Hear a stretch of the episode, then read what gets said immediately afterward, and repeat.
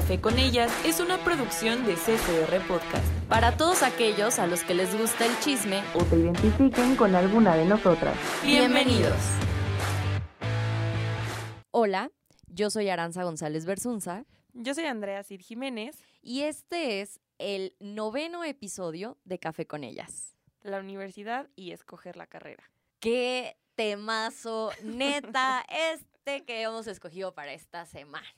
Y es que escoger qué vas a hacer el resto de tu vida, entre comillas, es algo bien difícil. Y te lo ponen cuando estás en el momento de más carencia de carácter posible. Y aquí si no me vengan a decir, no, a lo mejor solamente tú eras un caos, es probable porque lo era, pero todos a los 16, 17, 18 años, güey, con trabajo sabes qué clase tienes. O sea, como para que te vengan a decir, ya sabes a qué te vas a dedicar y más o menos, ¿no? Porque... Es una noción. Pues sí, pero es, es de verdad que una de las incongruencias de la vida.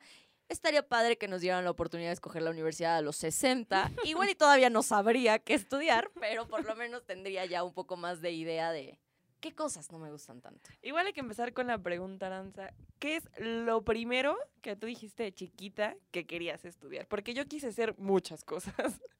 Yo quería ser dentista. Y ya luego dije, jamás en mi vida, ¿no? Pero yo quería ser dentista porque me llevaban mis papás de pequeña con la odontopediatra. Entonces era como un universo lleno de muñequitos. O sea, mi especialista era como un amor. Entonces yo, la primera cosa que quería hacer era dentista. ¿Tú? Yo veterinaria. Porque amo a los perros. Yo creo que los animales para mí son guau. Entonces yo me acuerdo, yo no tuve muchas mascotas de chiquita, pero yo amaba los perros, yo tuve patos, tuve tortugas y yo decía, wow, los amo, ¿no? Y la primera vez que yo llevé a mi perrito al veterinario, yo veía cómo había un chorro de perros y cómo los trataban y que hay el huesito y yo, ay, sí. Hasta que me di cuenta que también ellos eran los que dormían a los perros y dije, ok, no, yo no tengo el corazón. Pero sí, de verdad eso fue lo que me quitó como las ganas de ser, de ser veterinaria porque pues para mí era como que todo bonito y convivir con perritos, ya después me di cuenta que mordían, pero yo cuando me di cuenta, y me acuerdo porque vi Marley y yo, de cuando dormían a Marley, y yo dije, eso lo hacen los veterinarios, yo no voy a poder olvidarlo. Y cuando fuiste creciendo, ¿no tuviste ya eh, como un golpecito de realidad más enfocado a la presión social? Porque digo, sí, yo me di cuenta que no podía ser dentista desde que la neta nada relacionado con las ciencias de la salud me llama la atención. Era malísima en la biología y cosas así. Pero poco a poco te van metiendo como, bueno, no es que te vayan metiendo, ya vas tú teniendo una visión más real como de esto que mencionas de, híjole, no, no nada más es tener perritos bonitos todo el día, ¿no? O a lo mejor no soy muy buena en, en no sé, en esta parte de, ay, no tengo corazón y lo voy a hacer. ¿Tuviste esta parte? Mm, mira, yo siempre, siempre, siempre, y eso sí desde que era chiquita, como que todo lo que era parte de las ciencias sociales, siempre me gustó mucho, siempre se me dio, entonces fue como, como que siempre me fui por esa misma línea, ¿no? También yo toda la parte de, de la salud, lo médico, jamás obviamente se me dio. Tampoco era muy buena. En las matemáticas tampoco, entonces era como de que, ok, contadora no voy a ser, pero siempre me gustó como toda esa parte de lo social. Y yo ya tenía como dos carreras definidas y fue entre las dos carreras que decidí desde que entré a la prepa. Wow. Y, pero porque era algo que me gustaba muchísimo, muchísimo, muchísimo y que me costó de verdad demasiado. ¿Cuáles eran estas carreras, Andy? Derecho y comunicación. El derecho siempre me gustó muchísimo, a la fecha me gusta, comunicación también. Y para mí fue muy difícil decidir, porque aparte derecho me gustaba porque mi papá es policía, entonces y él estudió Derecho y él me contaba, ¿no? Y era como de que mira, y luego nos traía como libros. Aparte de que mi hermana quería estudiar criminología. Entonces yo decía, vamos a ser una familia de detectives. bueno, no tanto así, ¿verdad? Pero obviamente para mí era como de que me gusta. Y el derecho siempre me gustó. Y yo veía series de abogados. Obviamente yo sé que no es lo mismo las series. Eh, no, Andy. La verdad es que no. yo sé que no. Pero en su momento yo las veía y yo decía, güey, ya me vi, ¿no? Quiero. Quiero ser así. Obviamente, eh, ya conforme fui creciendo, mis papás hablaban conmigo porque a mí el derecho que me gustaba era el derecho penal. Entonces yo siempre dije, si me tengo que ir por una rama, el penal, ¿no? También obviamente fue cuando ya investigué como más a fondo la carrera, qué implicaba, qué era. Y obviamente me terminé decidiendo por comunicación. Y hace no mucho, yo creo que hace dos años, iba a mitad de la carrera y yo dije así de... La crisis. Creo que la cagué. la crisis. Todos los que nos están escuchando que ya pasaron de la mitad de la carrera saben de qué está hablando Andrea. Todos. Sí, no. Yo dije, güey, no hubiera estudiado Derecho. Pero pues obviamente yo dije, no me voy a rajar. Tengo ¿Qué somos, hombres o payasos? ¿Qué onda? dije, yo tengo que sacar esta carrera sí o sí, ¿no? Aparte de que fue un trance muy complicado para mí porque cuando yo salgo de la prepa, todos mis amigos entran a la universidad, ¿no? Yo me esperé y todavía, pues dije, yo quiero entrar a la autónoma, entonces yo dije, voy a hacer el examen. No lo pasé. y cuando no lo paso, como que me frustré demasiado, de verdad fue algo impresionante. O sea, yo me di para abajo horrible. Ya sabes, no me tira el drama y yo no sirvo para nada, ¿no? Ya no voy a estudiar, voy a ser nini toda la vida. Cosa que mi mamá me dijo, Andrea, no chingues. O sea, ubícate. o sea, si eres nini, te vas. Pero pues, ya después como que me cayó el 20, me metí a otra escuela porque para mí, y eso sí puedo decir que era como presión social, el ver que todos ya estaban en la universidad y de verdad yo estaba valiendo madres en mi casa y yo decía, es que no estoy haciendo nada, ¿no? Y para mí era frustrante porque yo decía, ya quiero entrar y ya lo quiero hacer y mis amigos me platicaban y mi mejor amiga ya estaba en la universidad y yo era como de, ¿yo qué no? O sea, ¿para cuándo? Y que aparte sabemos que como va pues por ciclos, es, hay fechas en las que puedes entrar. Entonces yo entré de hecho tarde, entré en lugar de entrar en agosto, yo entré al, al año siguiente en mayo me brinqué un semestre, que después lo recursé en materias, o sea, neta fue un desmadre, yo creo que igual por eso dije que me equivoqué de carrera, porque traía un desmadre en la cuestión académica, pero me gustó me gustó cuando empecé a ejercer lo que estaba estudiando. Porque obviamente a mí me metían en los salones y me explicaban y me ponían a editar cosas súper aburridas y era como de que, güey, no, yo no quiero hacer esto toda mi vida, ¿no? Por esto dejé mi vida de nini. Para esto me estaba preocupando. me hubieran dicho antes y mejor no me apuraba. no, neta, o sea, yo dije, güey, no, esto, no, no, no, no me sentía a gusto, o sea, no me, no me llenaba, ¿no? Y tenía una amiga que estaba en la carrera de Derecho en la misma universidad y me platicaba y yo era como de, güey, maldita sea, ¿no? Obviamente después sí me cayó el 20 porque mis papás, yo me acuerdo que cuando yo decidí la carrera, mis papás fueron como algo elemental de cierta manera, porque mi mamá era como de derecho. Es que yo te veo como abogada y no sé qué, y yo, ajá. Y mi papá, comunicación. Y yo, no mames. Te imagino cuando les dijiste que querías estudiar como en estos gender reveal que están de moda ahora, así de que te tienes que comer 20 cosas y la, la cosa 21 tiene un color y es, este, si vas a ser niño o niña, así con el derecho y... A ver qué sale. Derecho o comunicación y tenían team derecho y team comunicación y wow. Neta, sí. Aparte mi papá me decía, mira lo que quieras, yo considero que en las dos este, puedes destacar, eres buena, no sé qué. Yo dije, bueno, mi papá, mi mamá sí era como de derecho. Y yo, mamá, échame la mano, ¿no? y cuando les digo, mi mamá fue como de, mm, pues también, ¿no? Está bien. Mis papás pues, siempre me apoyaron. Bueno, obviamente mi papá me hace burla, porque cuando le dije voy a estudiar comunicación, me dijo, ay, ¿vas a trabajar en un McDonald's? Y yo, mm, sí. pa, ¿qué crees? ¿Qué? ¿En CCR te venden hamburguesas? Dato curioso, sí. No, aquí me estoy sintiendo muy ofendida. Porque, o sea, estás diciendo que tú estabas entre Derecho y Comunicación. Escoges Comunicación y te dicen eso. Yo soy abogada y trabajo de eso. Yo exijo mi hamburguesa de McDonald's, aunque yo misma la preparé. Igual me encanta la cocina. Es que sí, aparte de verdad, yo creo que independientemente de la carrera, porque eso es muy cierto, hay gente que estudia una cosa y no la ejerce, o sea, terminan haciendo otra cosa. Like me como tú, pero porque al final de cuentas encuentran su pasión y algo en lo que pueden desenvolverse más quizá y lo hacen y que no es necesario tener un título a fuerzas para hacerlo, eso creo que queda claro, pero sí, o sea, yo creo que ya pasandito de mitad de la carrera, después empieza la pandemia y dije, pues, ¿para qué me metí a estudiar? ¿Para qué? Hay que aclarar que de verdad las clases en línea son un horror. Sí lo creo. No aprendes nada. Pero ya estoy a nada de terminarla y digo, bueno, ya casi, ya me urge terminarla. Pero sí el trance para decidirlo me costó mucho trabajo. Y hace un año todavía eh, yo sí decía y yo pensaba, güey, terminando, ¿por qué no estudio derecho, no? No quiero que se me quede la espinita, siento que, que es algo que lo puedo hacer. Ah, porque yo vi que en la librería de derecho pues están los sábados, ¿no? Y en línea y todo. Y dije, mm, ya que tuve clases en línea, dije, ok, no. Mejor no. Creo que no es buena idea. Gracias, contingencia, por no permitirme que hiciera una tontería. no, y aparte me acuerdo porque yo le decía a Diego, ¿y si me meto de una vez? Pues es contingencia. ¿Qué más da una carrera más? Obviamente él me dijo, no, espérate.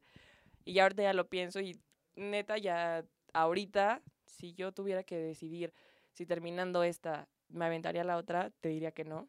Al menos no en este momento. Porque el hecho, la universidad en general es un desgaste emocional en muchas cosas. Muy cabrón. Muy, muy, muy, muy gacho. Y aparte, y más con la contingencia, porque ahora es muy difícil llevar clases en línea en todos los aspectos.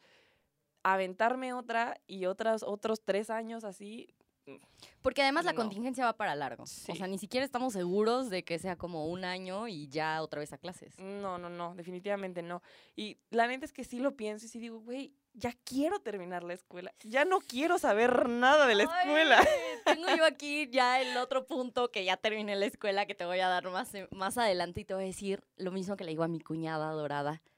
Si puedes, atrásate, güey. Neta. O sea, nos urge terminar la escuela pero neta, cuando terminas es como, ¿por qué demonios lo hice? O sea, ya sé que no puedo estar estudiando y ser parásito en casa de mis papás toda la vida, porque no está bien, pero la vida adulta está ahí.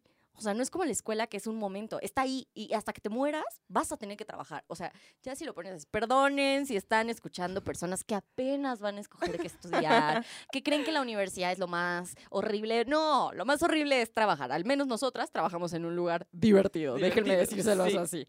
¿Cuánto te falta para acabar la uni? Ya termino en agosto de este año. Madre mía, bien poquito. Sí, aparte, definitivamente, y eso es eh, spoiler alert, la universidad no es como te la pintan en las películas estadounidenses. Amigos, así no es la universidad, no se suben a las mesas y cantan. se los juro que no. Por Dios, no, no hay lockers bonitos, no, no. No, amigos, tampoco los tipos son los más guapos ni las tipas son preciosas en todos lados. No. no y las clases no son cool. No, no, no, no, no. No vas caminando y chocas con alguien y se te caen tus libros y resulta ser el amor de tu vida. Claro que no. También ya basta de esa idea de romantizar la universidad. no. Pero por lo menos tú estabas más consciente de qué querías. O sea, digo, hay personas que neta no tienen ni, idea. Y que cambian de carrera a cada rato. Y digo, no está mal, porque al final de cuentas, haciéndolo es que te das cuenta que no te gusta. Pero... Híjole, entra la parte emocional bien cañón, ¿eh? ¿Qué tanto te puede desgastar? Porque aparte, neta, o sea, cuando dices, creo que no es lo mío, y te pones a pensar, ¿lo dejo? O ya me la fleto, ya lo hago y ni modo. Y obviamente, normalmente le sigues porque dices, güey, ya voy a la mitad. O sea, no voy a desperdiciar todo esto que ya hice.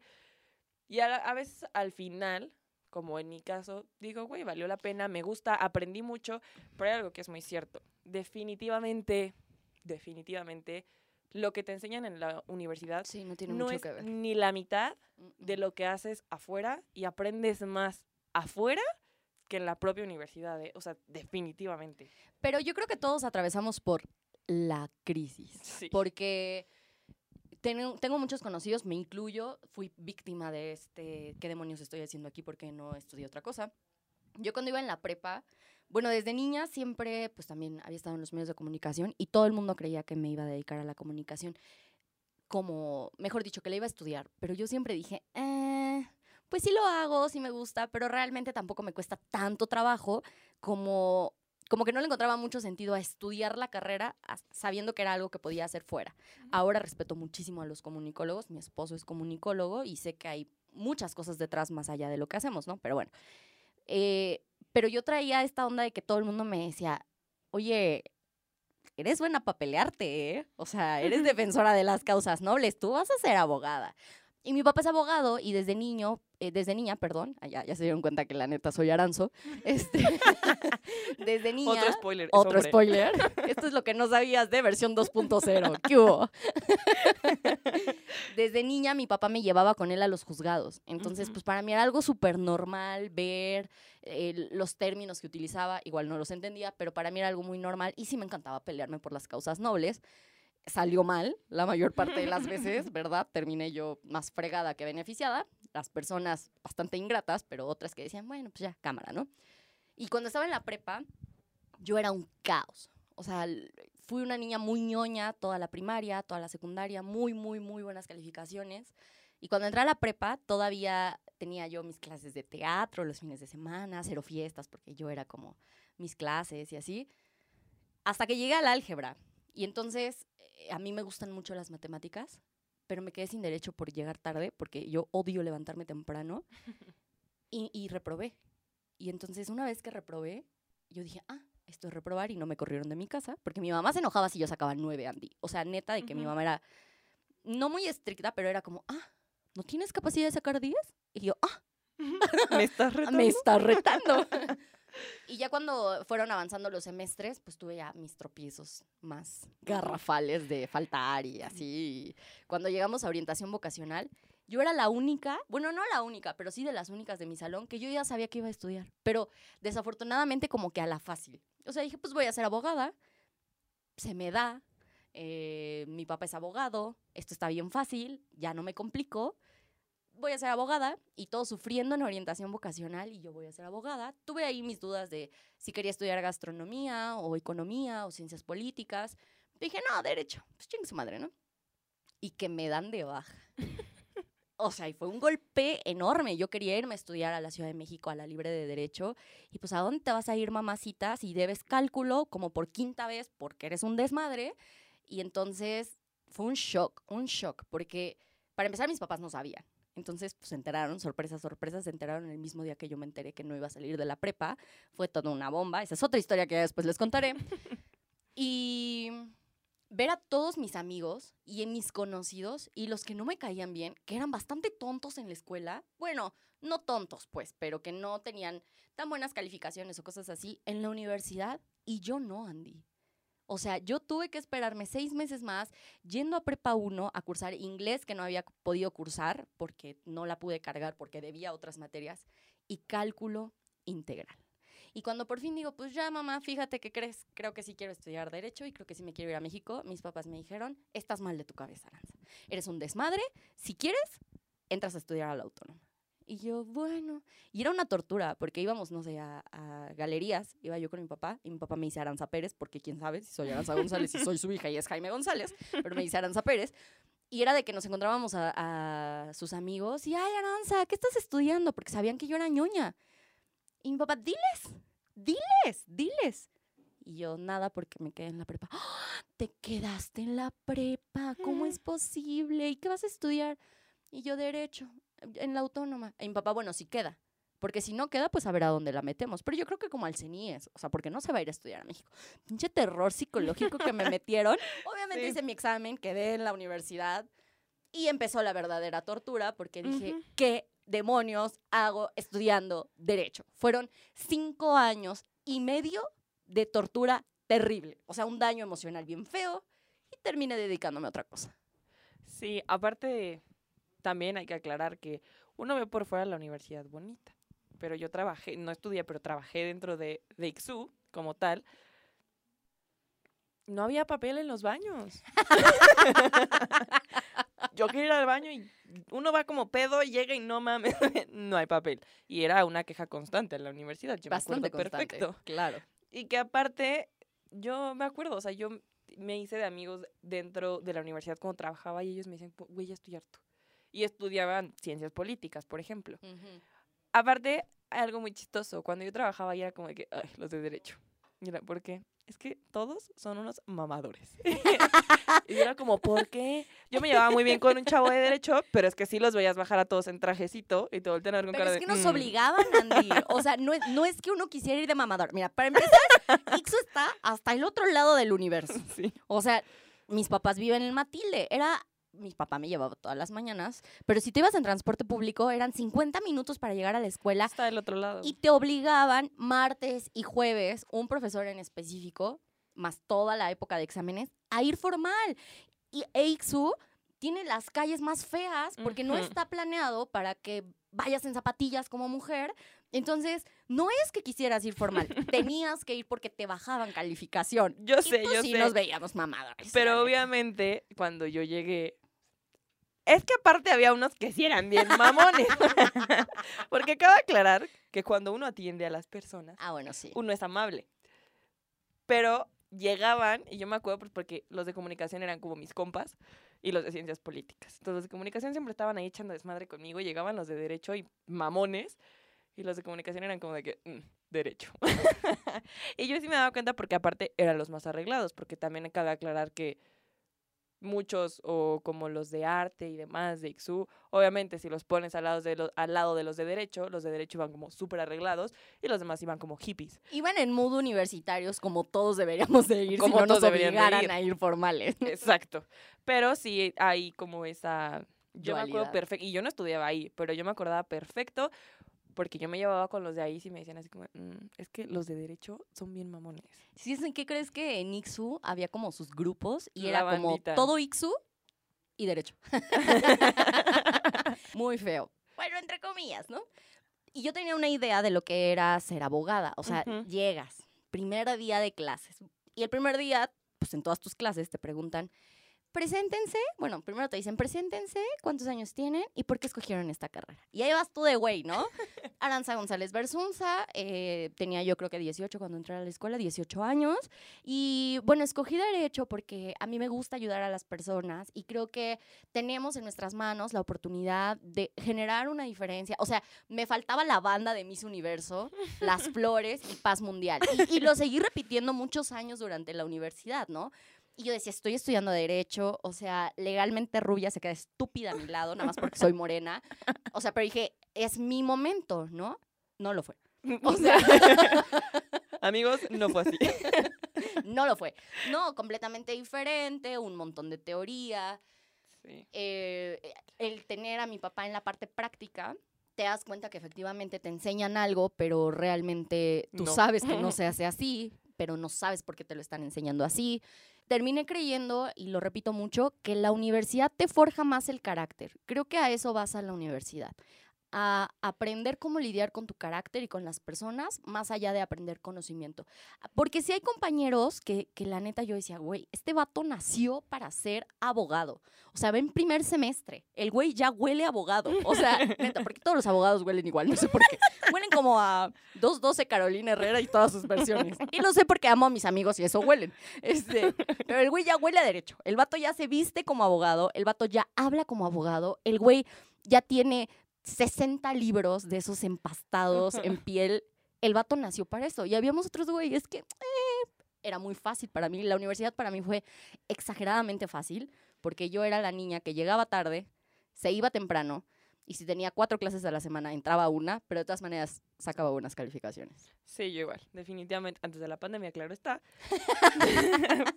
pero quiero aclarar que también llegó tarde a mis clases en línea. Pero yo, pero yo también. Yo era la que llegaba tarde porque sí me costaba un pedo levantarme para las clases de las 7.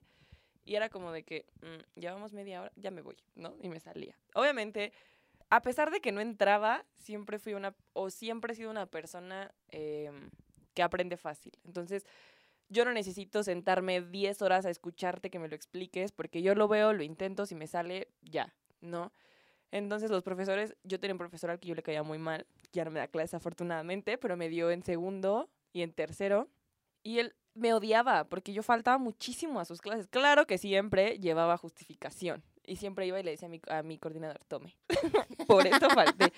Falsas, claro está, una disculpa, si es que me están escuchando.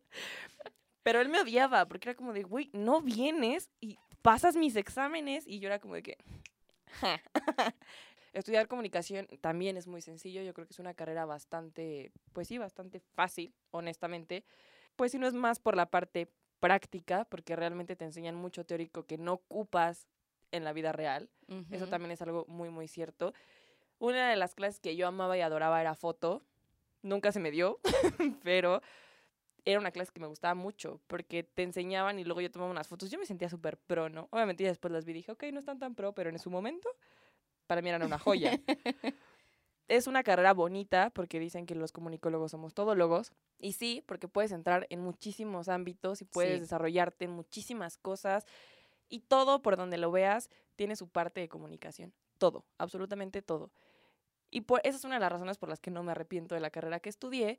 Pero eh, emocionalmente sí la carrera a veces, o la universidad como tal es un cagadero emocional. Sí. Aparte, me da risa porque yo me acuerdo cuando iba en la prepa, que eran como bien mamones los profesores y te decían así de es que si aquí se te hace difícil, en la universidad no, sabes. te vas a morir. Y era como de que... Vas a llorar sangre. y eran cosas que a mí, cuando entré a la universidad, dije, güey, me mintieron. Eso no es así. Es más fácil, es más fácil de lo que crees, pero sí es muy desgastante. Es que creo que te meten en la cabeza que tiene que ser difícil. Y, y te lo te lo van trabajando como desde que vas en la primaria. Cuando llegues a la secundaria, la secundaria va a ser muy difícil y, cuando estás en la secundaria, la prepa y cuando estás en la prepa, la universidad. Pero la neta es que no es así. Pero también se tiene la falsa concepción, o al menos eso digo yo desde mi muy particular forma en que viví la universidad, de que tienes que sufrir. O sea, de que tienes que sufrirla, de que tienes que pasártela en la biblioteca, de que eres inteligente bajo ciertos parámetros y realmente no es así. La inteligencia o medir la inteligencia es algo muy complicado. Somos y tenemos habilidades diferentes y eso no quiere decir que no seamos buenos. Realmente a mí nunca se me hizo difícil. Sí tuve algunas materias que obviamente me costaron más trabajo que otras, pero sobre todo esas en las que los exámenes era una página del código, del código de la materia, palabras faltantes, ese es tu examen. No mames. O sea, no mames, neta, para cuando yo termine la universidad, esto ya ni siquiera va a funcionar.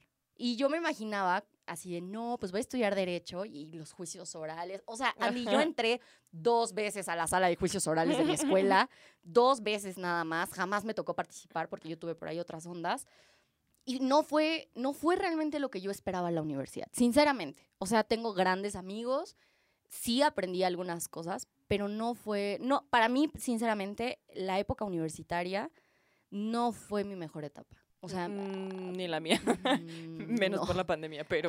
no, sí está más cabrón. Sí está más culero. Pero yo creo que siempre te va a enseñar algo, pero sobre todo creo que te enseña esa parte social, esa parte de relacionarte.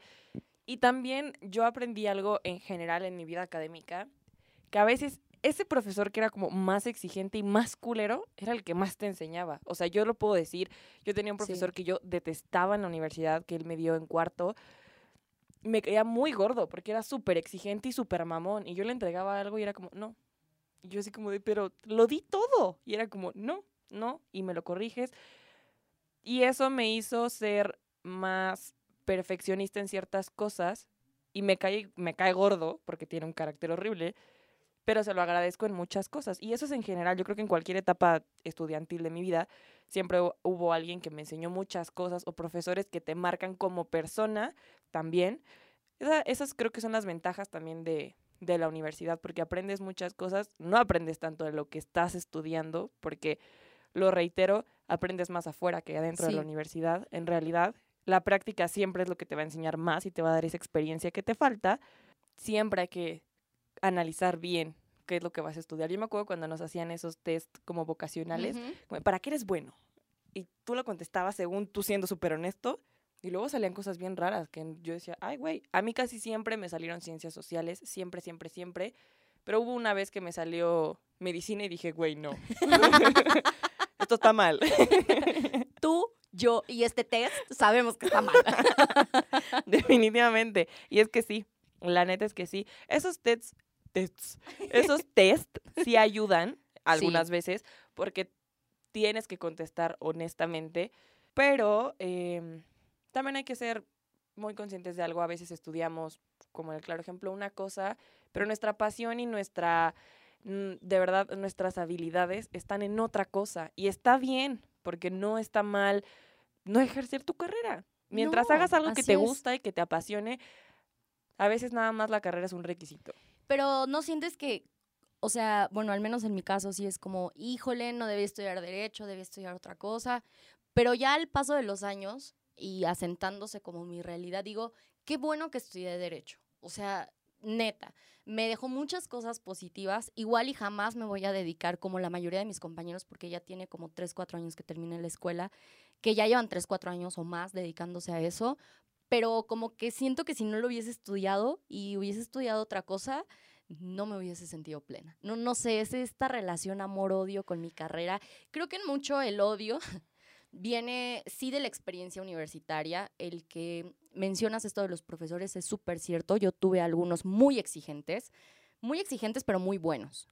Pero tuve otros que nada más te querían hacer la vida imposible porque a eso vienes a la universidad y otros que efectivamente te dicen, pues es que como no veo que está sufriendo, pues al que está sufriendo, aunque es menos hábil, pues a él le voy a poner mejor calificación porque él entra a todas las clases. Pues sí, güey, pero entrar a todas sus clases, dale un bono de, puntualidad, dale algún punto extra, ¿no? O sea, pero no me vengas a decir que es mejor. Yo de la universidad eso aprendí.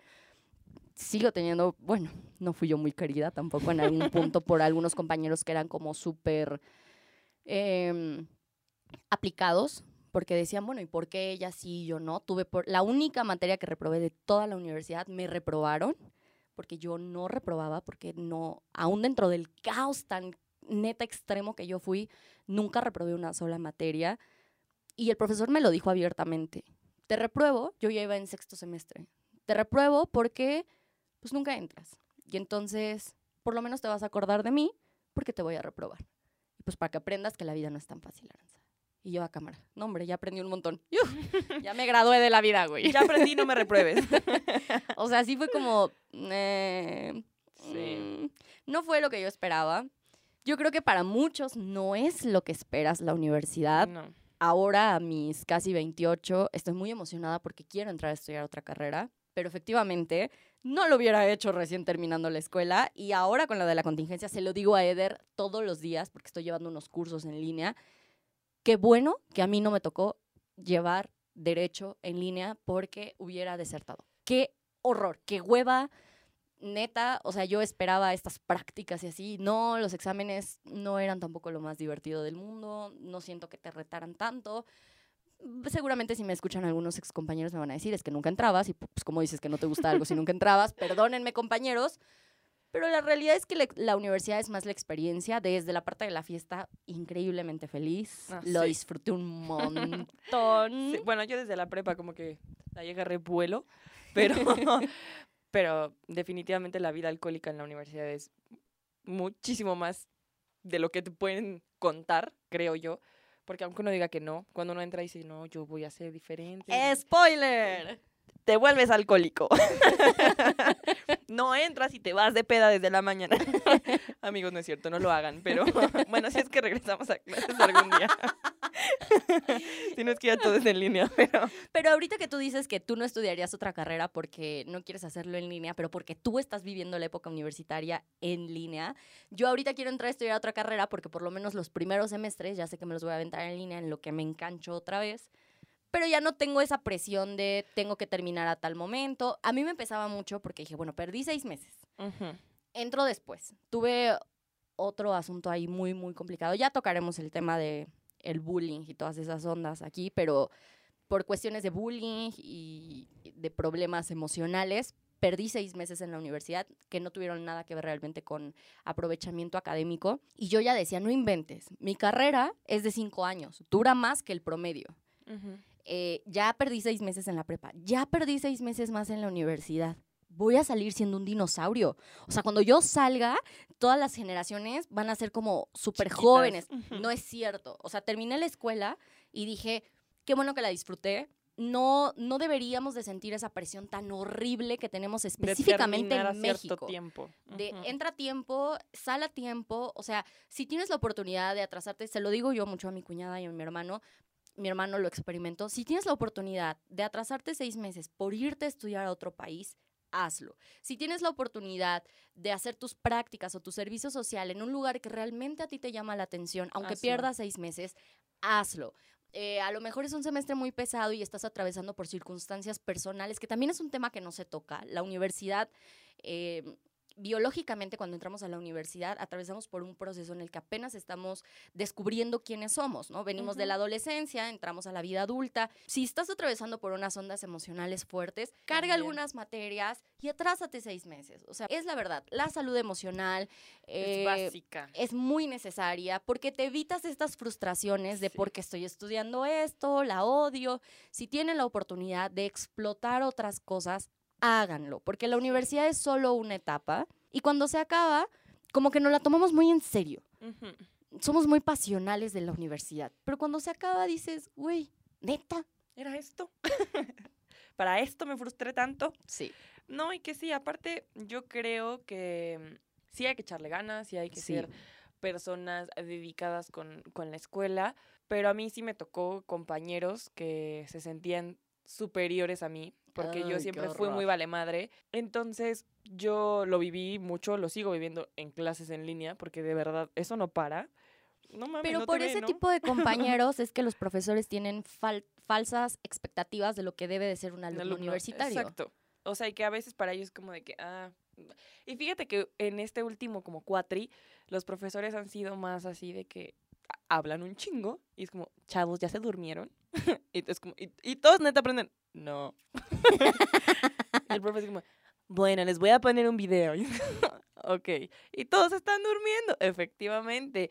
Pero como que sí, obviamente relajaron mucho algunas circunstancias y algunas actividades, pero definitivamente disfrútenlo, disfrútenlo mucho, no se mortifiquen ni se martiricen por decir es que esto no es, y si no es, sálganse, yo siempre he creído que no hay, mucha. una edad para estudiar, jamás. Yo creo que el querer seguir los estándares sociales o los estándares de tiempo y edad que te dicen, tienes que terminar de estudiar, terminando de estudiar, te tienes que casar, tienes que hacer una familia, tienes que trabajar, tienes que...